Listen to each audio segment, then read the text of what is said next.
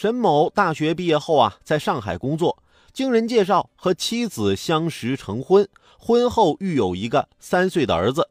沈某之后又通过微信搜索认识了李小姐，双方感情升温后，沈某去年与妻子协议离婚，与李某正式同居。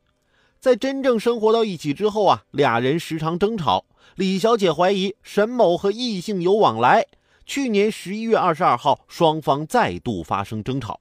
李小姐提出分手后，彻底崩溃的沈某持榔头和菜刀对其连砍六十多刀。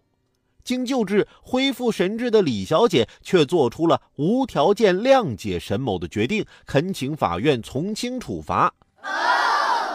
双方都承诺出狱后仍然白头偕老，最终法院判处沈某有期徒刑三年六个月。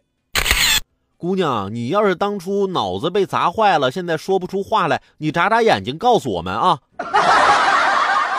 原谅家庭暴力的糊涂虫我见过不少，但原谅杀人的这好像还是头一次。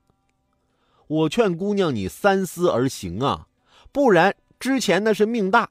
现在你是心大，将来可能就头大了。